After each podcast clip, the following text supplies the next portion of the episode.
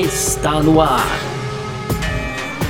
F1 Mania em ponto. Informações diárias do mundo do esporte a motor. A apresentação: Carlos Garcia e Gabriel Gavinelli. Muito bem, então, valeu demais pela sua presença. Valeu você que tá ligado com a gente por aqui no ar. Mais uma edição do nosso podcast F1 Mania em ponto. Sempre aqui de segunda a sexta com um resumo aí do que tá rolando no mundo do esporte a motor, tá bom? Quer ficar ligado em detalhes aí sobre tudo que tá pegando no mundo do automobilismo? Bora lá pro nosso site também, f1mania.net. Segue a gente nas redes sociais, claro, Twitter, Facebook, Instagram, sempre procurando aí por site F1 Mania você acha, tá bom? Faça a sua inscrição lá no nosso canal do YouTube, ative as notificações aqui no seu agregador de podcast também para saber quando tem podcast novo e tudo mais. Podcast novo da casa, aqui tem o Mundo Afora, tem o Fugaz, a gente fala sobre isso, tá certo? Muito prazer, eu sou Carlos Garcia, aqui comigo ele, Gabriel Gavinelli. Fala aí, Gavi. Fala Garcia, fala pessoal, tudo beleza? Pois é, então nesta sexta-feira aí, acordamos com a Williams vendida, Garcia. A Williams então foi vendida aí para uma equipe norte-americana e vai permanecer no grid da Fórmula 1. Que loucura, mas a gente vai falar sobre isso aqui muito mais nessa edição de sexta-feira. Hoje é dia 21 de agosto de 2020. O podcast F1 Mania em ponto tá no ar. Podcast F1 Mania em ponto.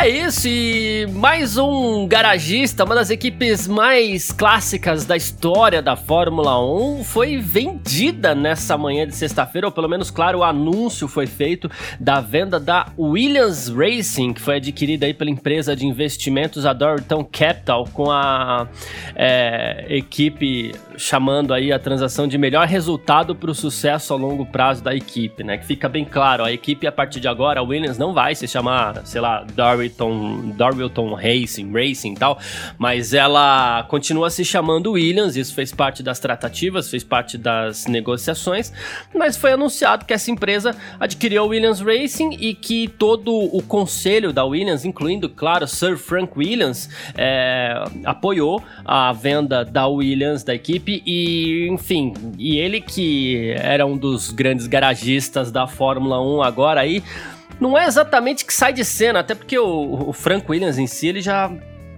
havia, dá para se dizer que ele até saiu de cena tal, mas então não é que ele sai de cena, mas agora a Williams tem um novo controle acionário, tem novos donos e bom, tem um aporte financeiro também que é importante para a sobrevivência da equipe.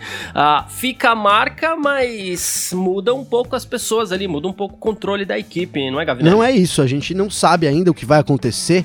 É, principalmente com. Eu imagino que os funcionários serão mantidos, até porque é, o dono aí, é, então o Savage, né? O, o, proprietário aí, o presidente da equipe é o Matheus Savage, ele já afirmou que a, a, Williams vai permanecer em groove, então a fábrica vai ser mantida, aí ele quer é, buscar essa raiz, manter a raiz, manter a história da Williams, que é uma das equipes é, mais históricas, sem dúvida nenhuma, da Fórmula 1, é uma das mais vitoriosas também, passa por um momento de dificuldade, mas com esse fundo, então na verdade é um fundo de investimento aí, é, com esse capital, então eles poderão manter, eles que assinaram o Pacto da Concórdia até 2025, então eles já, já vão ficar até 2025 no grid, mas tinha dúvidas, né? Como que a Williams ia conseguir se manter, grandes problemas financeiros na equipe, eles já tinham sido colocados, eles já tinham tentado, na verdade, uma recuperação financeira que não deu certo, aí tiveram mesmo que colocar a equipe para venda, é, e então agora parece nesse primeiro, nesse começo, claro que foi o anúncio e é para parecer assim, mas parece que foi um bom negócio, assim, pra gente poder de novo ver a Williams, quem sabe, brigando por posições lá na frente, né? Porque então, a equipe foi vendida, mas vai ser mantido o nome Williams, ela vai permanecer é, com, com, com, a fábrica histórica lá de Groove. É, agora, como você disse, as pessoas vão mudar e já me surge aí, será que a Claire, né, a Claire Williams aí será mantida na direção da equipe. É bem provável que não também, devem é. ter mudanças nesse sentido, viu, Garcia? Pois é, falando nela, a, a Claire, ela falou assim que era preciso é, provar que tanto a Fórmula 1 quanto a Williams tem credibilidade, tem valor. É isso que eles precisavam passar para Dorton, né? E eles se mostram satisfeitos aí através da figura da Claire que, que a Dorton seja a nova dona da equipe porque, segundo ela, quando esse processo de venda foi iniciado, ela queria encontrar um parceiro que compartilhasse a mesma paixão, os mesmos valores, que reconhecesse o potencial da equipe e que pudesse, claro, agregar ainda mais potencial. E diz ela que na Dorton, ela, a Dorton Capital, né, que é essa empresa que adquiriu a Williams, elas eles encontraram isso, pessoas que entendem do esporte, entendem o que é preciso para ter sucesso, de novo, palavras da Claire, pessoas que respeitam o legado da equipe e vão fazer de tudo para que o Williams tenha sucesso no, no futuro, porque ainda finalizando aqui a declaração da Claire, como família, sempre colocamos nossa equipe em primeiro lugar, então tornar a equipe bem sucedida novamente, proteger nosso pessoal tem sido o centro desse processo desde o início. Esse pode ser o fim de uma era para Williams como equipe familiar, mas sabemos que agora a equipe está em boas mãos e essa venda garante a sobrevivência da, da equipe. Mas deixa uma ponta de. de, de Desconfiança? De, de, de, tristeza ali para quem é muito fã. Não, de tristeza mesmo para quem é muito fã da Fórmula 1, porque a gente sabe que a, a, a, família Williams ali é uma das mais queridas de toda a história do, do circo da Fórmula ah, 1. Ah, sem né? dúvida. Eu pensei muito nisso já, viu, Garcia?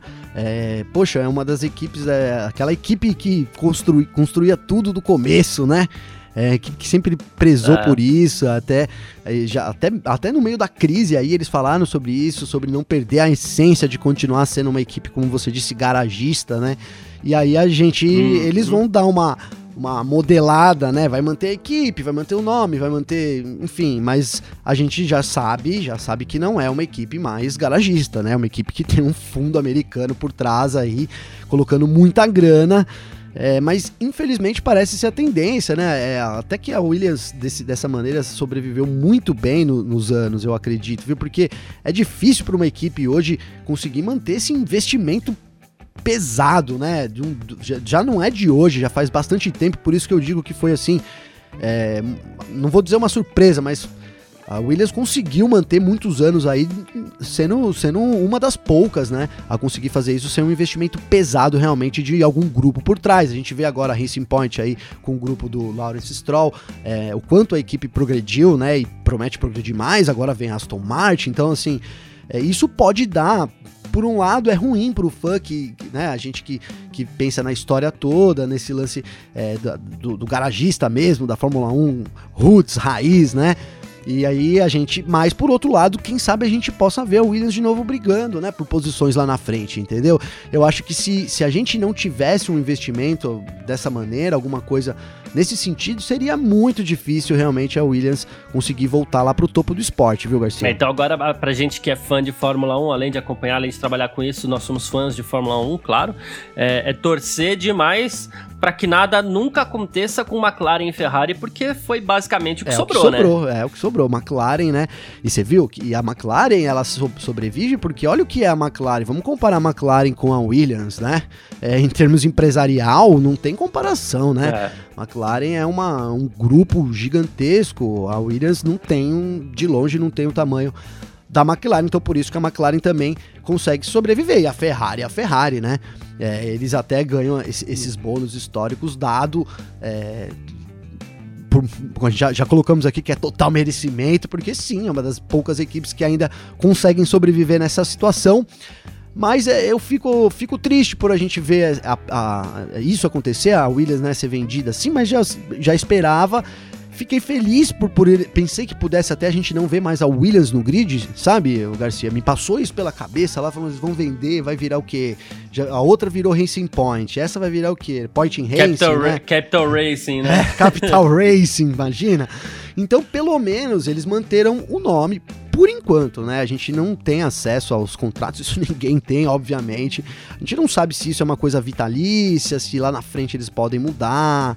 Enfim, mas é, parece ser um começo promissor aí de novo para Williams, viu, Garcia? É, e, e, ainda mantendo essa, essa comparação, a gente fez, eu fiz a comparação aqui com a, com a McLaren, mas também vale lembrar que garagista por garagista, o, Frank Williams era o último, porque também a McLaren já não é mais a equipe do Bruce McLaren, ela também já passou por mãos pois aí, é. tem um, um, grupo Barenita por trás, então, é, e a Ferrari também já passou pelas mãos de Fiat, então, então assim, talvez ele fosse o último mesmo e, e esse, esse negócio tão astronômico que a Fórmula 1 se tornou, talvez não comportasse mais mesmo a presença de um fundador de equipe que foi lá com as suas próprias mãos e, e criou esse monstro que ele criou, porque a Williams, a gente. Eu, eu até separei alguns números da Williams aqui pra gente falar, foram 687 grandes prêmios disputados de 78 até hoje. A Williams, ela é a terceira maior vitoriosa da, da, da Fórmula 1 aqui. Ela tem 114 vitórias. Né, ela tá atrás só da Ferrari e da McLaren, né? A McLaren tem 182 e a, a Ferrari tem 232 vitórias. Pole positions, a Williams também é a terceira colocada em número de poles, né? Ela tem 128 poles na sua história, atrás de Ferrari e McLaren também. Uh, voltas mais rápidas, a gente também tem a Williams na terceira colocação, com 133 voltas mais rápidas, atrás para variar aqui de, de Ferrari e de McLaren, sempre, sempre ela. E em pódios, a mesma coisa, ela tá atrás de Ferrari e McLaren só, ela tem 311 pódios em toda a sua história história. A pontuação é aquela história, né? Ela tá atrás ainda, ela tem 3.424 pontos, ela tá atrás da Ferrari, da McLaren, mas ela também tá atrás de Red Bull e Mercedes. Mas a, o, a questão do, dos pontos, a gente sabe que a Williams, na maior parte da sua existência, ela competiu ali valendo 964321, né? Sim é, ou então 10, 6, 4, 3, 2, 1. É, então, assim, não sei se a questão dos pontos vale tanto hoje em dia para você fazer os rankings da, da, da Fórmula 1 aí. Então, ela tá atrás ainda da Red Bull, e, que tem 3.943,5 e a Mercedes tem 3.828, logo passa a Red Bull, inclusive, também. Ô, Garcia, né? eu vou só, só ah, fazendo um parênteses aí, eu vou fazer uma promessa no ar aqui. Qualquer dia, assim, um dia chuvoso como hoje que tá aqui em São Paulo, eu vou, eu vou atualizar essa lista aí cara. Porque não é difícil, não. Eu vou atualizar essa lista, vou colocar lá no site da f Mania, esse número de pontos. É só a gente pegar aí, fazer uma planilha meio maluca aí no Excel e a gente consegue saber, né? É considerando os pontos de hoje, então quantos pontos a Williams teria de verdade, entendeu? Porque Muito sim, bom. ela na, na, parte que, elas mais, que ela mais venceu, ela ganhava 10 pontos, né? Então fica muito prejudicado. E hoje com... a vitória dá 25, né? 25, pois é. Pois é, mas não é uma conta nem muito difícil. Vou, vou ficar, vou, fica a promessa no ar aí. Vou fazer essa, essa conta aí. Quantos pontos teria a Williams é, se tivesse sempre essa, essa pontuação de 2020 aí em vigor. Muito bom, muito bom. Lembrando ainda que a Williams tem sete títulos mundiais com pilotos, né?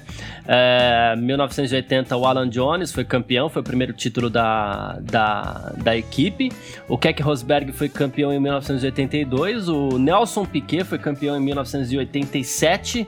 O Mansell foi campeão em 1992. O Alan Prost foi campeão em 93. O Damon Hill foi campeão em 1996 e o Jacques Villeneuve foi campeão em 1997. Só ficou faltando aquele título ali de 1994. Poxa, né? pois é, né? Pois é. Que ano, né? Um é, ano difícil é, que no enfim. fim que a gente esperava o título e que no fim acabou tragicamente até tirando boa parte dos fãs de Fórmula 1 aqui do Brasil, essa foi uma realidade, infelizmente. É isso. Vamos ver se o pessoal da Dorilton Capital, inclusive, mantém o, S do Senna ali no bico da Williams, né? Que o, a Williams mantém o S do Senna até hoje. Vamos ver se o pessoal mantém. De repente está lá, é, faz parte do acordo, nunca se sabe. Pois é, tomara que sim mesmo. Né? O Senna merece essa, esse, esse tipo de homenagem sempre, né? E é muito, muito legal que a Williams tenha considerado isso. Sempre achei, sempre gostei da Williams de sempre, né? Porque a Williams é o carro dos brasileiros também. Mas é, depois que, eu, que, que, veio à tona isso, então, eu sou um grande fã da Williams aí, porque também sou um grande fã do Senna. É isso. Uh, brasileiros, vamos rapidinho então, brasileiros que passaram, passaram pela Williams, além do Piquet, a gente teve depois o, o próprio Ayrton Senna, né? Se você perder alguém no meio do caminho aí, você pode me puxar a orelha, tá? tá? A gente, teve, a, a gente teve o Ayrton Senna, depois a gente teve Antônio Pisonia, Bruno Senna, Rubens Barrichello e Felipe Massa. Será que faltou alguém? Ah, não, não faltou. Acho que pra, pra mim também é isso, viu? É o que eu tenho aqui também. Acho que é isso, é. né? Ah, então tá bom. É, porque eu puxei pela cabeça aqui, tá? não, na verdade, ó, na verdade, eu, tô, eu agora, desculpa te interromper, eu acho que o passe, eu, eu, também não tô, não, tô, não tô olhando nada aqui, não tive tempo de pesquisar, mas eu, se eu não me engano, o passe era Williams também. O José viu, Carlos Passe, que é, ele, ele estreou pela, pela, pela Williams. A Williams, na verdade, na época era garagista e usava carro da, da March do ano anterior. Sabe por que eu sei, mesmo, cara? Eu razão. tenho aquela coleção de lendas do automobilismo e tô olhando para ele aqui. Eu, eu, não fui até lá para não sair de perto do microfone, mas eu acho que é o Williams, porque tem até o Martini Racing e tal. Eu acho que é isso mesmo. Conferiu aí, Garcia? Tem razão, ele, eles corriam com o carro da March, mas era o Williams já, era a equipe Williams. Então, então tem razão. A estreia dele, inclusive, foi, foi, foi pela Williams. Boa equipe. Você vê, ó, Bem lembrado. Que, que equipe histórica, então. Teve o passe pilotando, só, só também, né? Que avaliza o que você falou, né? Uma equipe com uma forte ligação com pilotos brasileiros aí. Pois é, pois é. Boa. É, então é isso. É, para encerrar, então, só fica o desejo aí de que a Williams possa voltar a viver dias mais felizes aí, porque ainda seguindo esse caminho McLaren, que não é mais equipe do Bruce McLaren e nem de, da família do Bruce McLaren, mas tá aí, a gente gosta. A gente gosta muito da Williams também. Espero que a equipe possa voltar aos grandes dias. Boa, tamo junto nessa, nesse pensamento, viu, Garcia? Acho que é o pensamento de todos os torcedores hoje em dia aí. Boa. Vamos falar de outra equipe que é muito querida na Fórmula 1, claro, não pode ser diferente. Vamos falar de Ferrari. F1 Mania em ponto.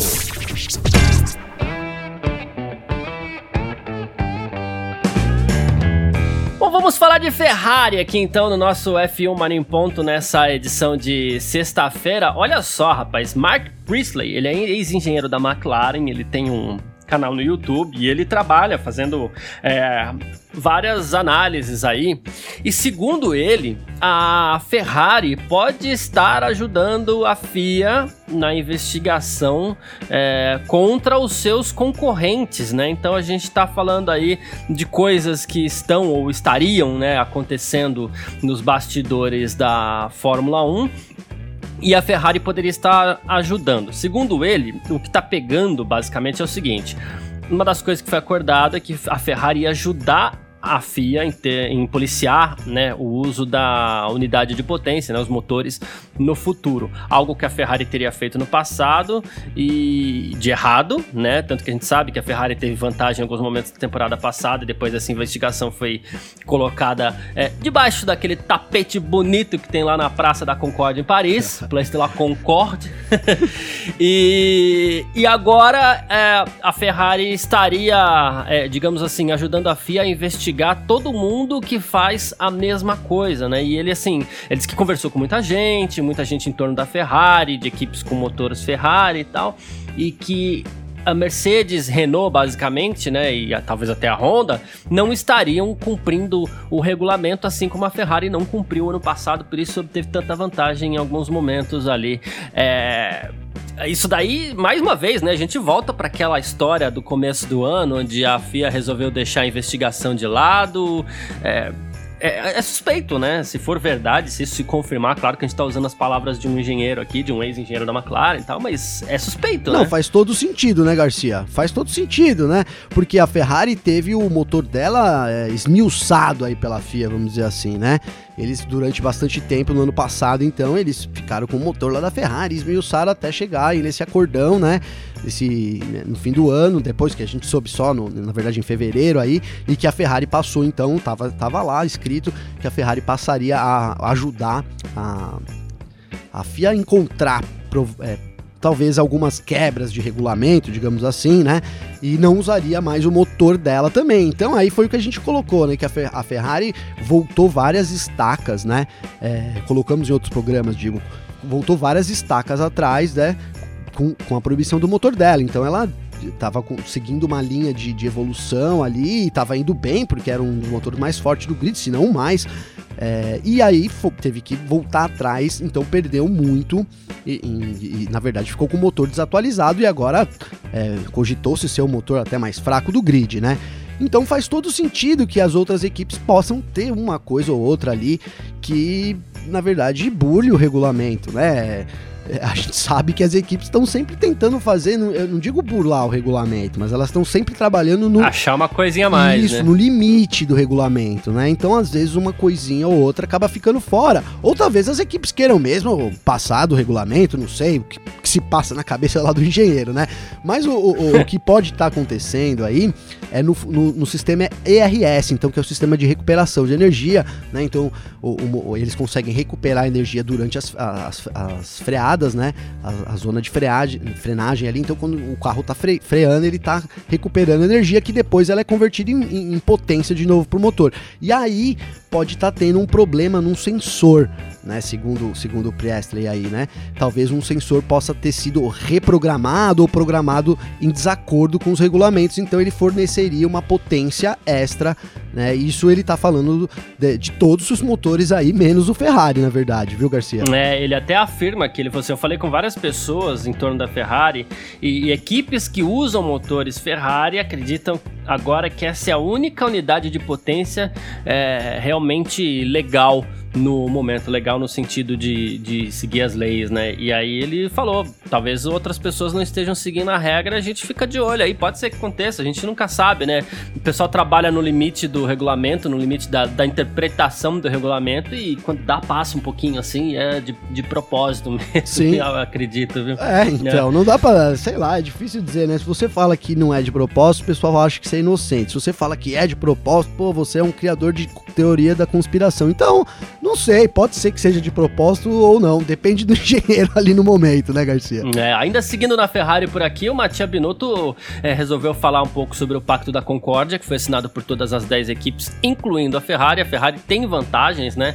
E ele falou assim: olha, a gente conseguiu o que é essencial para nós. A gente manteve o que a gente chama de direitos de proteção ou direito de veto, né? Que é importante, pois representa o que a Ferrari representa para a Fórmula 1, né? Basicamente, ele falou assim: os orçamentos vão ser reduzidos em comparação com hoje, os carros vão ser mais simples, então a gente é, chegou num acordo ali que a gente precisa criar mais disputas com mais equipes vencedoras também. Mas ele manteve o veto. O que, que é o veto?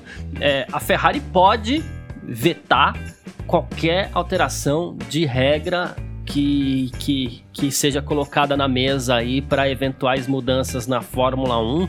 Isso mostra o tamanho, a influência, a potência da Ferrari nos bastidores aí, né? Nossa, é, esse veto disso é uma coisa que há muito tempo ah, as equipes querem tirar, né? Obviamente, mas não é. Claro. É. A gente viu aí que então é, já sabíamos, né? Hoje reforçamos aí com, com essas afirmações do Binotto que na verdade o, o é, a Ferrari manteve então esse veto que é muito, muito forte. Eles podem bloquear qualquer tipo de coisa. Você precisa convencer a Ferrari, né? Na verdade, é, é, e costuma ser meio isso mesmo, né? Muitas coisas aí, eu não vou saber exatamente agora o que, mas inclusive durante esses regulamentos para 2022, muita coisa coisa também. A Ferrari disse: não, essa linha não vamos seguir. Então aí já todo mundo tem que partir, talvez, para um, uma outra linha. É, demonstra todo o poder da Ferrari. É, é, agora, se a gente for falar de justiça, não sei, aí poderíamos ter talvez um programa inteiro falando, né, Garcia, se é justo ou não que a Ferrari tenha esse direito ao veto. É, na, na, na realidade também, não saberia dizer para você se o que eu penso sobre, sobre isso. Não sei se a Ferrari tem o direito, ou deveria ter o direito, ou não. Acho que é muito, é muito forte e, e é ruim para a Liberty também, é ruim para as equipes, mas seguimos com isso. Vamos ter que conviver de novo, ainda, né, com o veto da Ferrari. É, porque na verdade também todas as equipes que entram na Fórmula 1, elas sabem é, o que representa a Ferrari para a categoria, sabem o tamanho da Ferrari para a categoria, e ao assinar o Pacto da Concórdia, todas elas estão concordando com esse veto também, né? Seja por pressão ou não, é, é, interessante para essas equipes estarem lá mesmo com esse veto. Então acho que não, não chega a, a mexer na questão da justiça, não. É mais a questão questão do se é legal ou não é, se é bacana ou não é, entendeu? Mas não sei se chega a mexer na questão da justiça, porque de uma forma ou de outra, com pressão ou não, todas as equipes concordam com, com esse poder de veto da Ferrari. Não, verdade, é verdade sim, né? É, e até porque e até a gente tem visto aí a dominância dos últimos anos da Red Bull, depois da Mercedes, então mesmo com os vetos e tudo mais, né? Não, não, nem, nem, isso alter, nem isso alterou, né, Garcia? A gente não vê só a Ferrari ganhando. Então, se fosse a Ferrari ganhasse, você falar também eles têm o direito ao veto, é, é muito injusto, né? Mas é, a história não, não, não provou isso, né? Então, sim, cara, é é uma coisa mais. Agora eu entendi o que você quis dizer, né? Digamos que é assim, é um braço direito, né? Uma pessoa que tá ali sempre junto o tempo todo e tal. Mas, é. mas por que, que a Williams também não tem esse veto, né? E a McLaren também não, né? Também são equipes históricas, é. enfim, mas. São. Mas, mas a Ferrari tem. E a gente vai ter que conviver com isso hum, pelo menos até 2025 será agora, né? Que é então que É, quando, é, exatamente. quando, quando vai, quando vai assinar de novo. Então, pois é. Mais uma era Ainda- com Ferrari vetando, ou, uh, vetando o que ela quiser. O que ela quiser. É, para encerrar o assunto Ferrari por aqui, Matia Binotto resolveu falar sobre Mick Schumacher, o filho do Web, tá campeão aqui, que, segundo o Binotto, inclusive, tá indo muito bem na Fórmula 2 nessa temporada, a temporada que é, mal começou também, assim como a de Fórmula 1, né? Ele falou que ele tem a tarefa de evoluir, progredir, tá fazendo isso, e o que faremos com ele no próximo ano, discutiremos em breve com ele. Lembrando que o Mick Schumacher é piloto da Academia Ferrari, e, e aí ele falou assim: ah, o destino mais lógico seria começar uma equipe pequena, uma equipe menor na Fórmula 1, onde ele possa aprender bastante e tal. Aí provavelmente a gente estaria falando de Alfa Romeo ou Haas, né? Então é, talvez o Mick Schumacher esteja próximo. Lembrando que a Haas já falou que o ano que vem estaria aberta a um piloto novato, é, sem problema nenhum. Então. Sei lá, parece que o Mick Schumacher vai ficando cada vez mais perto aí da, da, da Fórmula 1. A gente espera que o Mick Schumacher chegue à Fórmula 1 mesmo, né? A questão é quando, né, Garcia? Quando que ele vai surgir Exato. aí, em que momento?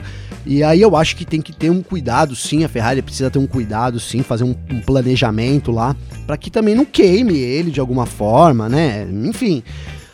Sinceramente, cara, eu acho ele um bom piloto. Eu assisto as corridas da Fórmula 2, todas, assistia no ano passado também, já vi muita corrida do Mick. Eu acho ele um bom piloto, mas não, não, não é um dos Não o melhores. melhor. É, não é, É um dos melhores ali da categoria. Mas, cara, a gente sabe todo o apelo que tem. Ele não é um piloto ruim. Enfim, tem, é, é muito novo, ele poderia evoluir muito, e a gente sabe de tudo isso. E tem o apelo, né, tremendo de ser filho, só filho do, do, do Michael Schumacher. Então, isso com certeza é um grande apelo é, para patrocínio, para tudo, né, influência, enfim. Mas é provável que a gente veja ele sim. Não sei se no ano que vem. É que assim, se não for no ano que vem, fica um pouco mais complicado até, né? Porque esse ano a gente sabe então que, que encerram os contratos da Haas e da, da Alfa Romeo. Raikkonen, Giovinazzi, Magnussen e, e Grosjean ficam sem contratos aí no final desse ano. Seria uma boa oportunidade para o Mick já entrar numa dessas equipes, né? E começar aí devagarinho. é, Agora, quando que, quando que vai surgir? come- Só para terminar, começar devagarinho a sua escalada na Fórmula 1. Mas quando é que vai surgir uma vaga na na Ferrari? É, fica, fica essa pergunta, né? O Sainz está chegando agora, o Leclerc tem contrato até 2024 como, como primeiro piloto, né? É isso que, que a gente espera. E aí fica, fica assim, fica um pouco mais, mais distante, né? Então a gente vê, é, sei lá, poderia ser no lugar do Sainz também. Né? O, o, a gente, o Sainz é um contrato de dois anos, né? No final desse contrato, dependendo dos resultados, poderia a gente ver, então, sei lá, 2024 aí, né? Falei porque um ano mais dois, 2024, quem sabe Schumacher chegaria na Ferrari? Pode ser. É isso. Bom, a gente então encerra esse bloco que falamos de Ferrari, falamos de Mick Schumacher também, e a gente parte para nossa reta final por aqui. F1 Mania em ponto. Mais uma vez, o papo aqui no nosso F1 Mania em Ponto é o calendário da temporada 2020 da Fórmula 1. A gente fala dessa vez sobre o Grande Prêmio de Portugal, programado para outubro. E olha só, a Portimão, né, onde fica localizado o circuito que vai receber a prova, tá se preparando aí para receber espectadores, né? A gente sabe que a temporada foi adiada, foi toda mexida, a maioria das provas está acontecendo sem público e nessas mudanças de autó autódromos e circuitos que vão receber a Fórmula 1, entrou aí o Algarve e só que assim, olha só, Paulo Pinheiro, gerente do circuito de Portimão, ele falou para o speedweek.com: até o final de setembro, nenhum espectador será bem-vindo né, aos eventos esportivos em Portugal, mas depois disso já será permitido. Já fizemos uma simulação, inclusive, com 250 pessoas, como isso funcionaria uma arquibancada, e sabemos que as pessoas têm que ir para o seu lugar, mas também tem que ir para o banheiro, tem que ter alguma coisinha assim. E aí ele falou assim: ó, o circuito pode abrigar 96 mil pessoas, mas abrirá para 50 mil. Ele acredita que isso não vai sobrecarregar o circuito, né? Mas claro, a gente tem que ter mais banheiro, mais bares, mais locais, inclusive. E com 50 mil pessoas, essa pressão vai ser bem menor. É, então, pode ser que seja aí mais uma prova é, com público confirmado, né? Então, pode ser. É, a gente já tem a Rússia, né, pro dia 27 de setembro, confirmado aí, também com público reduzido lá em Sochi. É, agora me pareceu esse 50 mil um número um pouco alto, viu, do GP de Portugal, Garcia, porque 50 mil pessoas é bastante gente, né? Ele cabe, é, seria metade, a gente tem, tem visto aí a, Um pouquinho além da metade um pouquinho ainda. além da metade, né? A gente tem visto é, a maioria das coisas funcionando aí com 30%, né? É, até Uhum. menos, até menos.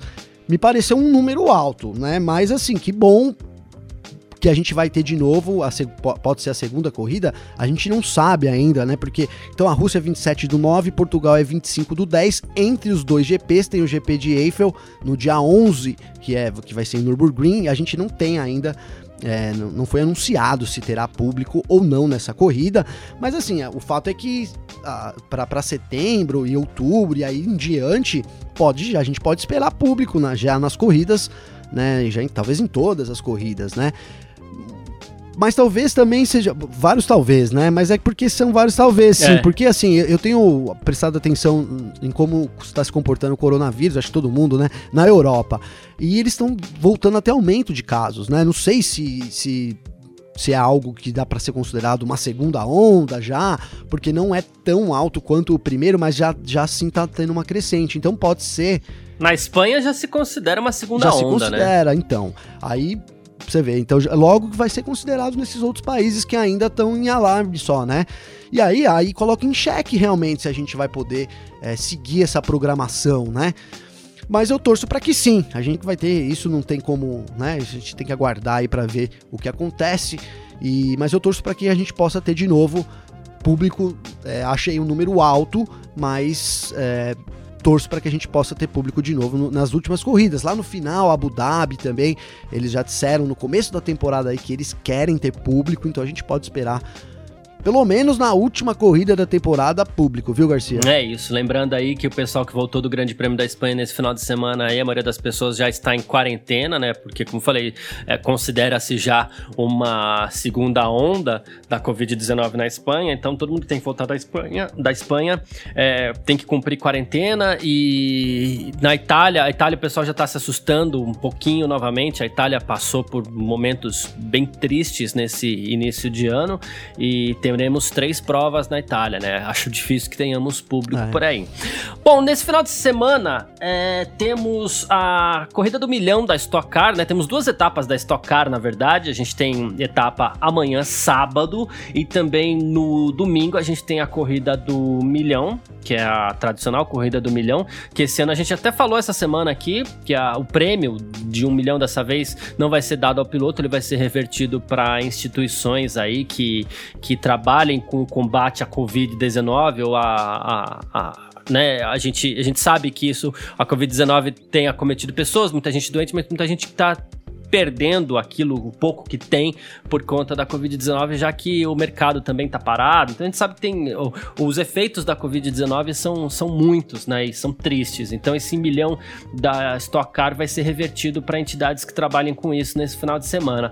Hoje, sexta-feira, a gente tem o shakedown, depois dois treinos livres. Amanhã, sábado, às 9 da manhã, tem o treino classificatório para a segunda etapa, que vai ser transmitido pelo Sport TV 2. Depois, às 11 da manhã, tem a largada da segunda etapa, 40 minutos mais uma volta, também transmitido no Sport TV 2. No domingo, 8 e 15 da manhã, tem um treino classificatório para a corrida do Milhão Solidário, como está sendo chamada, é a terceira etapa da temporada. Sport TV 2 vai transmitir. E às 10 e 10 tem a largada da corrida do Milhão Solidário, 40 minutos mais uma volta.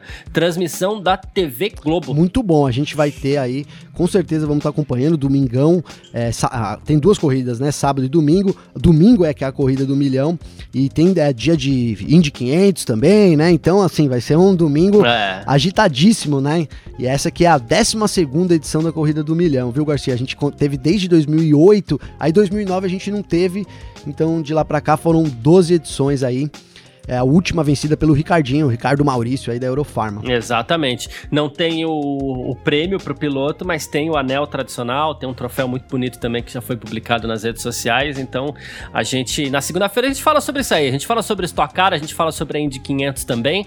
E, mas nessa sexta-feira a gente vai ficando por aqui. A gente se fala na segunda-feira. Então, muito obrigado a todo mundo que esteve com a gente. Grande abraço. Deixa eu aproveitar também para dar um toque. A gente falou de Drogovic essa semana aqui, a gente falou de, de outras categorias tal. Deixa eu dar um toque para você que, que, que ouve o F1 Mania em ponto, tá? Com suas notificações ativadas lá no canal, no, no seu agregador de podcast aí. Tá no ar também o episódio 15 do podcast Mundo Afora com o Alexander Grunwald, o Felipe Giacomelli e o Leonardo Marçom. Eles vão falar, claro, da vitória do Felipe Drogovic na rodada de Barcelona da Fórmula 2, do desempenho dos brasileiros na etapa de Spa-Francorchamps do Mundial de Endurance, que inclusive teve pole aí do, do carro do Bruno Senna. E assim, na América do Norte também eles vão falar sobre as chances do... Eles estão falando sobre as chances do Tony Canaan e do Elinho Castro Neve nas 500 milhas de Indianápolis, que acontece neste domingo domingo agora, que tem pole de Marco Andretti, tem participação do Fernando Alonso. Então, assim, é, antes de acontecer as 500 milhas, ouça o mundo afora para você entender melhor e já assistir sabendo quais, quais são as chances dos brasileiros aí. Muito obrigado mais uma vez pela sua presença e valeu você também, Gavinelli. Valeu, Garcia, valeu pessoal. Bom final de semana para todo mundo. A gente tá junto de novo na segunda-feira. É isso, bom final de semana. Tchau. Informações diárias do mundo do esporte a motor. Podcast F1 Mania em ponto.